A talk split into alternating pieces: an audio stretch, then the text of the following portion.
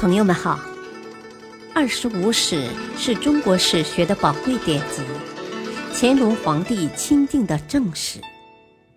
欢迎收听《二十五史珍藏版》，主编朱学勤，播讲汉乐。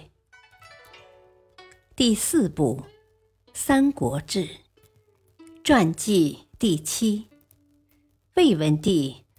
曹植二，曹丕长期的努力并没有白费。曹操的身边人、大臣等都经常在曹操面前夸赞曹丕。一些大臣如毛玠、崔琰、贾诩，先后劝曹操立长不立次。加之当时袁绍、刘表废长立庶，引起内乱。终至灭亡的教训就在眼前，曹操终于在建安二十二年（两百一十七年底）勉强决定立曹丕为太子。曹丕当了太子后，一度以为万事大吉，放松了警惕，经常外出打猎。曹操感到失望，曾产生动摇。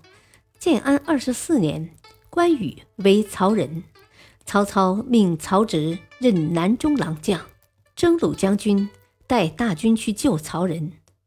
这次安排是曹操有意让他上前线立功，然后再当太子。但当曹操宣布命令时，却找不到人。最后发现曹植大醉如泥，原来他被曹丕以太子的名义请去，软硬兼施，将其灌醉。曹操。这才放弃了废太子的打算。建安二十五年（二百二十年）正月，曹操死，曹丕接位为丞相、魏王。他办的第一件大事是逼献帝让位。首先，他按照当时人的思维逻辑造舆论，如地方官员上报：三月，在曹丕的家乡谯县发现了黄龙。四月，绕安县发现了白雉；八月，石邑县发现大量凤凰。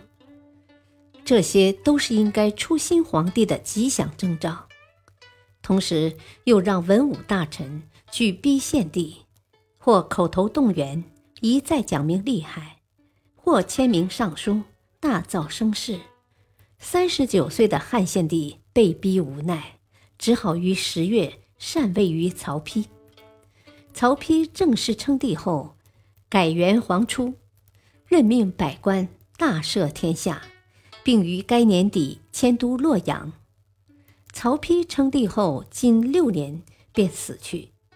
总的看来，他政绩不多，其所作所为，概括地说有以下几类：在对百姓的统治方面。他推崇汉文帝的宽仁政策，减少徭役和兵役，虽也修了一些宫室，但规模不是很大。为了稳定统治，他提拔了一批老臣，特别是为他争立太子出过力的大臣。贾诩因曾在董卓及其部将手下为幕僚，声誉不好，但文帝仍把他提为太尉。他仍把防范弟弟们摆在很重要的位置。首先，他让弟弟们全都到各自的封国去，不能留在京城，又设专吏去监视他们。曹植是他的重点打击对象，他经常派人罗织曹植的罪名，只因看在母亲面上才未将其杀害，但仍多次削减其实益，减低其爵位。迁徙其王国。文帝还对过去一些与他有仇或对他不满的人进行报复。他把曹植以前的幕僚，如丁仪、丁领及其家里的男人全部诛杀。以前专门陪曹操下围棋的弄臣孔贵，曾与曹植较亲近，这时也因一个小理由被杀。相反。一个叫韩宣的军谋院，曾在一次相遇时不愿给曹植让路，又不行礼，还顶了几句。此时办事失误，本应当堂处置，却被文帝马上宽免，并提拔任清河东郡太守。曹洪系曹操的大将，文帝的长辈，因过去向其借东西时未能完全满足，现在想找借口将其杀掉，因母亲出面干涉才作罢。文帝执政时，还把文教提到议事日程上。文帝在继位三个月后，便下令鲁郡重修孔庙及附属建筑，确认孔氏宗长，封其为宗圣侯，食御百户，特许其大量招收学生。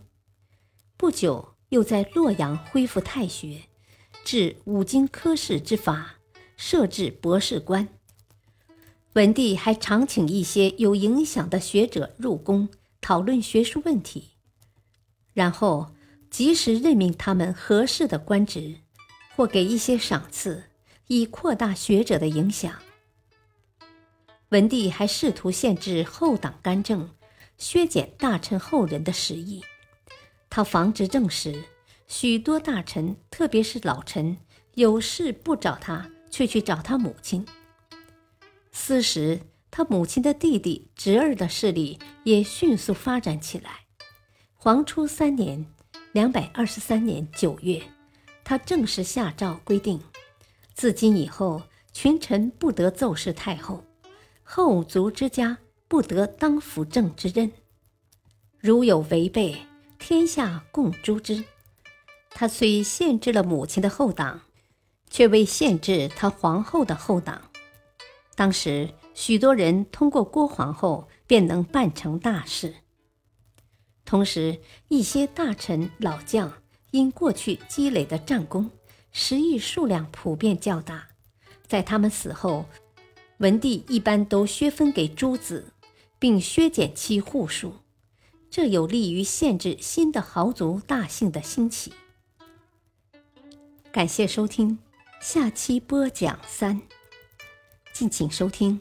再会。